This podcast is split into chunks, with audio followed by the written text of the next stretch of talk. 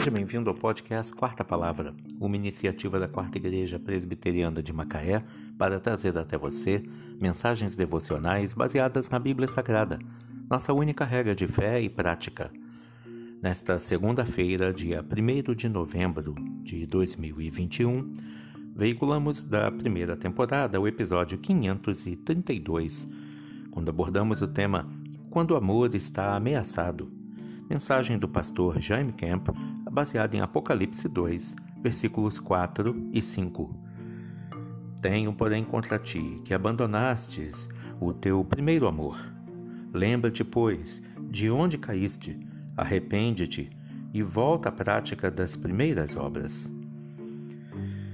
Divórcio, separação, diversos casais, depois de muitos anos de casamento, sentem que seu relacionamento conjugal esfriou e se encontram e se encontrarem outra saída, decidem se divorciar.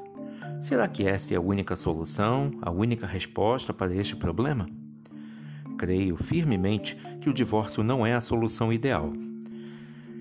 Quer ainda reste alguma chama de desejo da parte, de uma parte ou de outra, não é possível reviver um casamento moribundo, reaquecer um relacionamento congelado. Para isso, é necessário que o casal focalize seus esforços em desenvolver e nutrir o amor inicial e analise se não existem barreiras à intimidade emocional, como, por exemplo, irritação e ressentimento que não foram resolvidos e verbalizados. Ofensas podem ser perdoadas, feridas podem ser curadas. Tudo precisa ser conversado e acertado para que não se erga um bloqueio de indiferença que prejudique o amor e a intimidade. Não importa se forem desentendimentos ou decepções graves, ou então pequenas rusgas. O casal não pode permitir que as ofensas se acumulem a ponto de um não conseguir mais enxergar o outro.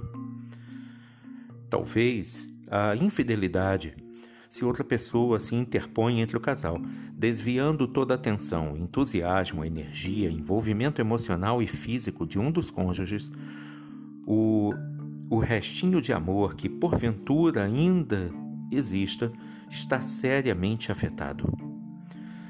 Talvez tenha sido por ansiedade, é evidência de temores internos o medo da rejeição, de não ser mais atraente ao cônjuge, de ser incapaz de satisfazê-lo ou satisfazê-la sexualmente, e vários outros receios que podem ser reais ou imaginários, contribuem para a ruína da união.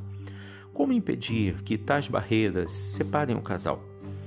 Demonstrando carinho, atenção e amor ao cônjuge, refazendo seus pensamentos em relação ao seu cônjuge Ressalte suas virtudes, encare as suas características negativas como prova de que ele é um ser humano normal, assim como você, suscetível a erros e acertos, como qualquer outra pessoa.